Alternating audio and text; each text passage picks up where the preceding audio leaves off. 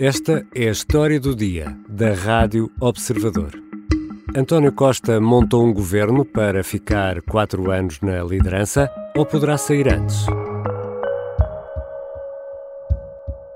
Se aquilo que corre na comunicação social tiver confirmado, dispensa-se uma audiência. Mas ainda não lhe entregou? Ainda não a recebeu?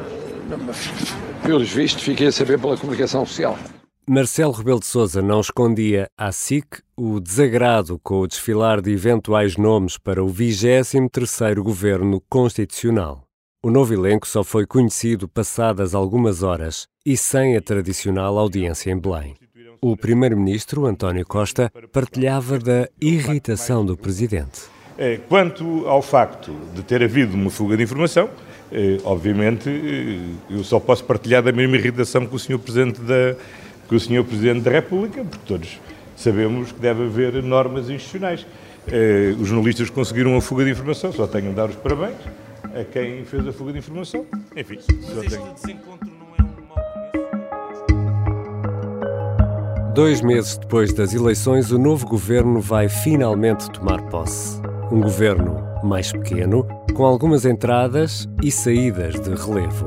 É o primeiro com mais mulheres do que homens o que mostra o novo governo sobre os próximos quatro anos. Hoje vou conversar com o editor de política do Observador, Rui Pedro Antunes. Interrompemos a nossa emissão com uma notícia de última hora. Passamos para a Vanessa Cruz. Vanessa, boa tarde. Já há uh, a composição oficial do uh, novo governo de António Costa, o terceiro do primeiro-ministro. Uh, ora, o site da Presidência da República já publicou aqui a lista. Bem-vindo, Rui Pedro Antunes. Olá, Ricardo. António Costa prometia um governo mais curto. Será seguramente mais enxuto, mais curto. E cumpriu, Rui Pedro? Mais curto que os outros dois dele era de certeza, ou é de certeza, porque dos três este é o governo mais curto metendo em perspectiva, não é propriamente eu consegui descobrir, eh, fazendo as contas, 13 governos mais pequenos, um do mesmo tamanho, isto contando os ministros e os secretários de Estado, e excluindo os dois de António Costa, um deles o maior de sempre, que era precisamente o último, este seria o sétimo maior de sempre. Ora, estamos aqui a falar numa escala grande, não é? De governos e, portanto, o sétimo maior de sempre, ou o nono maior de sempre, se incluirmos esses dois de António Costa, não é propriamente um governo curto, ou que se possa dizer curto. Tem razão numa coisa, é mais curto, mais enxuto, não sei exatamente o que é que isso quer dizer, um, mas uh, não é, sem dúvida, um governo curto na história da democracia. São menos dois ministros que o anterior governo, menos 12 secretários de Estado estes assuntos ficam de alguma forma arrumados noutras pastas ou desaparecem? São, na verdade, uh, uh, foram, acabaram três ministérios e foi criado um. E é por isso que neste balanço uh, surgem dois ministros. Portanto, desaparecem três, aparece um novo e há dois ministros a menos. Portanto, menos 3 mais 1 igual a menos 2. Perfeito. Toda a gente compreendeu. Um, e, e nesses, ministros, nesses ministérios que desaparecem, o planeamento e a modernização administrativa, uh, que são dois dos que desaparecem, vão para a mesma para o mesmo ministério que é a presidência do super-ministério da super-ministra Mariana Vieira da Silva. O mar transita para a economia uma das paixões de, do novo Ministro da Economia, António Costa e Silva, é o mar. Ele falou muito do mar uh, no PRR e agora tem esta economia azul, portanto, é o Ministério da Economia e da Economia Azul do Mar, que era uma pasta perdida. Ninguém se lembra qual era o nome do antigo Ministro do Mar, Ricardo Serrão Santos. As anteriores, eh, sim, uh, Ana Paula Vitorino, toda a gente se lembra que, que era Ministra do Mar, até boas e más razões. Uh, Assunção Cristas, que teve essa pasta no passado também, de facto, Ricardo Serrano Santos não era por ter uma pasta só para o mar, conseguiu esse destaque, foi assim incluída na economia. Deixa-me pegar numa coisa que disseste. Mariana Vieira da Silva, podemos dizer, é uma das vencedoras deste novo governo? Sim, António Costa, quando estava de férias, já escolhia muitas vezes para ser a número 2 para o substituir. Um, nós, nesta composição, ainda não vimos bem quem são os ministros de Estado. Uh, há aqui suspeitas de quem é que pode ser e de certeza que será com uma pasta tão grande. Faz-me aqui quase lembrar a composição da Comissão Europeia, que tem grandes vice-presidências. Ela não é uma vice-primeira-ministra, mas tem várias pastas. Portanto, é uma espécie de super-ministra que tem muitas pastas. Nesse sentido, se lhe dar uh, é sinal de lhe dar competência, confiança, mediatismo e protagonismo e palco, então é uma das grandes vencedoras porque tem aqui António Costa a confiar nela em pastas que são muito importantes e dá-lhe mais responsabilidade. Portanto, é um bom pronúncio para Mariana Ferreira da Silva, aliás, porque é apontada como uma das sucessoras, não podemos ignorar isso uh, o tal grupo dos quatro, mas ela, eh, ainda em junho, normalmente recusava sempre essas ideias, ainda em junho, numa entrevista ao Observador, não excluía, não fechava completamente a porta. Se eu alguma vez pensei na minha vida uh, uma coisa dessas, não, mas não vou estar a dizer nunca na vida, porque acho que na vida política nós devemos saber que esses nunca não são não são sequer sérios, não são realistas. E, Vamos portanto, então já um a esse grupo dos quatro, Rui Pedro Antunes. Quem são os elementos desse grupo dos quatro, dos eventuais sucessores de António Costa? Bom, estes Fantastic Four, só dois é que estavam no governo. E agora estão todos? Agora estão todos. Portanto, 2 mais 2 igual a 4. Se podemos continuar aqui com a, com a matemática do governo. E só estava lá Pedro Nuno Santos, uh, que fica congelado na mesma pasta, que é uma pasta muito quente, por sinal, Mariana Vieira da Silva, que é ainda mais, que acabámos de dizer aqui, promovida, e entram mais dois dos quatro, que é Ana Catarina Mendes, com uma pasta política de assuntos parlamentares e também adjunta, portanto, uma pasta de confiança, e nós gostamos de estar ao lado uns dos outros, somos camaradas, temos uma visão partilhada sobre muitas matérias e por isso, ao contrário de outros partidos em que se discute muito a sua sucessão e o que é que Entra esta também Fernando Medina, depois de ter perdido a Câmara de Lisboa, também para uma pasta que talvez é das mais importantes sempre do governo, costuma-se dizer que bom, para o Primeiro-Ministro está sempre tudo bem, depois quem manda de facto é o Ministro das Finanças. Uh, neste, neste balanço, uh, António Costa gostava que o sucessor dele fosse uma mulher, já chegou a dizer isto algumas vezes, traz Ana Catarina Mendes também para perto de Mariana Vieira da Silva. Vamos ver se será mesmo uma mulher ou se a velha batalha, que já é uma velha batalha dos últimos anos, Medina, Pedro Nuno, é que vai ser a grande batalha da sucessão. Chegar a, chegar, é chegar a Primeiro-Ministro sem experiência governativa é um enorme risco. Uhum.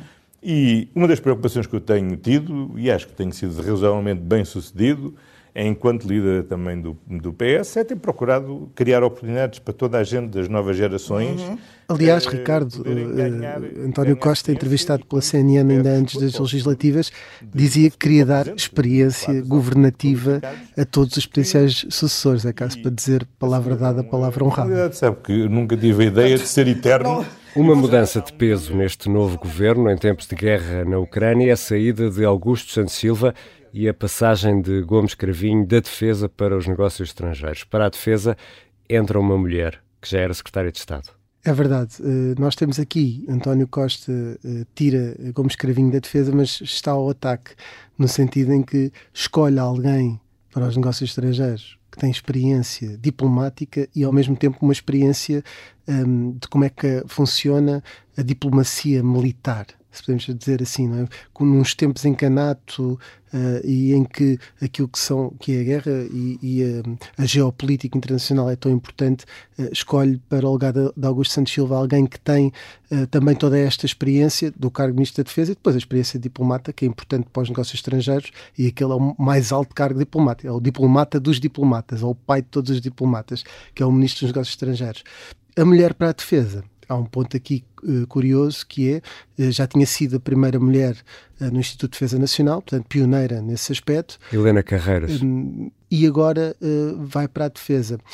Tinha-se circulado nos últimos anos que parte do sucesso militar da Rússia, curiosamente a Rússia aqui circulava na Europa, eh, era porque tinha um ministro da defesa homem e que os países como a Alemanha, aliás Ursula von der Leyen, enfim, a Espanha também teve, que tinham mulheres na defesa, que isso era algo que enfraquecia eh, a posição de um, de um país. Ora, António Costa quer dar exatamente o contrário. Num tempo de guerra é possível ser uma mulher com essa pasta uh, e é esse o sinal que ele quer dar, mesmo sendo as mulheres minoritárias nas Forças Armadas, pode ser uma Ministra da Defesa a esfiar uh, esta importante pasta neste momento. Acho que foi um sinal que quis dar, sempre ao, ao encontro da paridade e também, obviamente, pelas, pelas habilitações uh, da pessoa em questão, mas é relevante também ser uma mulher por todo esse. esse houve fake news, houve ataques políticos uh, de aulas mais conservadoras e, portanto, acho que a mulher aí teve esse, teve esse, esse simbolismo, podemos dizer assim. E Rui Pedro Antunes, entre os que ficam e os que saem, há aqui também eh, outros pontos de interesse. Vamos a eles. Sim, e, e, só para dizer a maior surpresa de todas na área da cultura, Pedro Adão e Silva. Aliás, é capaz até de perder algum dinheiro, eh, porque ele tinha ah, uma boa remuneração como presidente das comemorações dos 50 anos do 25 de Abril, eh, mas é uma surpresa. Era alguém que estava, que já no passado, eh, principalmente no, nos primórdios do, do, socratismo, quando José Sócrates ainda era sexy, ainda era uma figura, eh, ainda era um estadista, na altura ajudou a escrever o programa de José Sócrates, acho que ainda antes da maioria absoluta, mas ainda o de 2005, ajudou a escrevê-lo. Era, era um conselheiro de José Sócrates, que depois afastou-se, naturalmente, muito cedo mas estava mais afastado, tirando destes uh, think tanks, e, e, estava mais afastado precisamente da, daquilo que era a vida interna uh, do partido. Agora volta para uma ação governativa e para uma pasta que é a cultura, que é sempre difícil. E quanto aos independentes, Rui?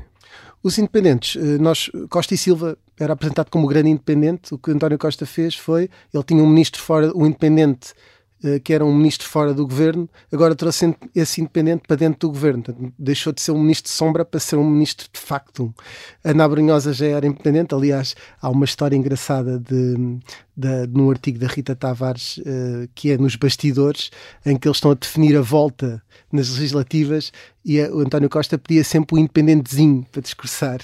E a certa altura alguém sugere, está lá a Ana Brunhosa, e lembra-se, e o António Costa diz, não sei se é independente, porque não sei se ela ainda não é militante do PSD, já entregou o cartão. Portanto, é mais uma independentezinha, e vão havendo alguns. Agora, é, nota para isto. Ela, que... ela que foi protagonista daquele caso de este é o governo mais centralista Exatamente, exatamente. Eu faço parte dos governos mais centralistas que o nosso país já teve. E o nosso primeiro-ministro reconhece isso. Portanto, neste aspecto temos independentes, mas uh, não é essa a tónica do governo. É um governo de combate político com muita gente com ligação ao PS, com alguma experiência política. Como Duarte Cordeiro, por exemplo. Duarte Cordeiro, Ana Catarina Mendes, um, o, o próprio Fernando Medina foi presidente da Câmara de Lisboa. Estamos a falar de um reforço de peso político do governo. Aliás, António Costa uh, até já, já o disse, que é um governo com, com essa capacidade política para combate. E tem mais mulheres do que homens, o que acontece pela primeira vez? Era o que falávamos há pouco, precisamente, neste, neste grande esforço de, de António Costa uh, de garantir uh, a paridade um, no governo tem tido essa preocupação e indo aumentando ao longo dos tempos, consegue agora essa fasquia ultrapassá-la. A abrir este episódio ouvimos Marcelo Rebelo de Sousa, incapaz de disfarçar o incómodo com o facto da lista de nomes dos ministros estar cá fora antes de chegar a Belém, até foi cancelada a habitual audiência. Sr. Primeiro-Ministro, boa tarde, já não vai encontrar-se com o Presidente da República? Boa tarde, também agora estive com o Presidente da República. Mas não vai, não vai tirar audiência com o Sr. Presidente? Agora vou linchar, posso linchar de consenso. Há aqui sinais, Rui Pedro Antunes, de uma mudança de relação entre Belém e São Bento. Olha, Ricardo, há aqui um ponto interessante que é, há um, grande, há um autor de uma frase do relacionamento entre António Costa e um, Marcelo Rebelo de Sousa, que é Pedro Adão e Silva, que um dia criou a expressão Bloco Central de Palácios. Tal não era a boa relação entre o Palácio de São Bento e o Palácio de Belém. Não deixa de ser curioso que é na chegada uh, de Pedro Adão e Silva ao governo, o único nome que não estava na lista, que Marcelo não gostou de ver na imprensa, uh, que este Bloco Central de Palácios abana um bocadinho, talvez ali um pouco impulsionado pelos sismos nos Açores, e, e, de facto Marcelo Rebelo de Sousa não conseguiu disfarçar que está uh, um pouco amoado. Uma vez Marcelo Rebelo de Sousa disse que tinha uma amiga estrangeira que lhe disse o seguinte: os homens portugueses são os únicos do mundo que amuam.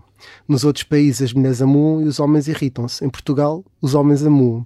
E portanto, como os homens portugueses são os únicos que amuam, Marcelo Rebelo de Sousa, como bom português, amuou por ver a lista na comunicação social. António Costa já veio dizer que não é nada com ele. É, como sabe, tive várias horas ao lado do Presidente da República hoje e tivemos, eh, não manifestou nenhuma irritação. Se ele estiver irritado, eu percebo bem, porque não estou menos irritado do que, do, que, do que ele, porque eu acho que as coisas devem ser feitas de acordo com as normas. Uh, se houve uma fuga, uh, é lamentável que tenha, que tenha acontecido.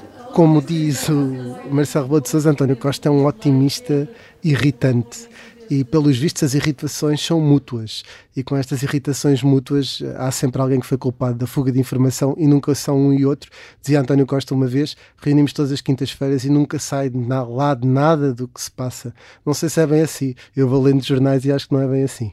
E Rui Pedro Antunes, António Costa montou um governo para ficar ele a liderar até ao final? Se olharmos à composição do governo, ele mostrou preocupação em ter lá os quatro que aqui falámos. E se tem lá os quatro, está preocupado com a sucessão. Uh, essa sucessão pode surgir a qualquer altura e ter no governo alguém que esteja preparado para assumir o resto do mandato se ele tiver que sair por qualquer razão. Tendo maioria absoluta, nunca seria por uma moção de censura, uma moção de confiança, enfim, uh, que não fosse aprovada, seria sempre um fator que fosse melhor para ele. Ele tem esta paixão pela Europa. Se António Guterres tinha a paixão pela educação, eu acho que António Costa tem a paixão pela Europa. E quando vai a Bruxelas está sempre com um sorriso uh, de orelha a orelha. E chamou a eles o, a Secretaria de Estado dos Assuntos Europeus. Mais uma prova de que quer ter os assuntos da Europa junto dele. Que saiu do Ministério dos Negócios Estrangeiros. Que saiu do Ministério dos Negócios Estrangeiros, que esse agora é mais belicista e militar porque tem lá um Ministro da Defesa. E nesse, nessa vertente europeia há um facto curioso: é que António Costa sempre foi apontado como uma hipótese para substituir o Presidente do Conselho. Olá, bem-vindos a mais um Sob Escuta Especial Legislativas. Eh, hoje temos o Secretário-Geral do PS e, como a gravata indica, também o Primeiro-Ministro António Costa. Bem-vindo, António Costa. Pode garantir-nos que não vai ocupar esse cargo?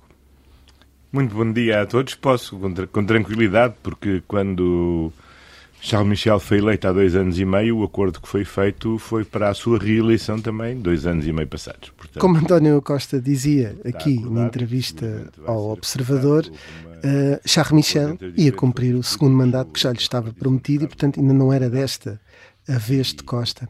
A vez de Costa terá que ser, portanto, no final de 2024, quando o próprio Charles Michel chegar ao fim desse seu segundo mandato, veremos se tem ou não essa, essa vertente europeia e se tem uma saída, não a Durão Barroso, mas uma saída uh, antes do fim do mandato para ocupar este cargo ou outro que apareça, alto representante, até presidente da Comissão, depende muito do que aí virá e do, do peso dos socialistas europeus, do S&D, o grupo dos europeus, que vai tendo ao longo daquilo que acontecer as eleições europeias uh, daqui a dois anos e meio também.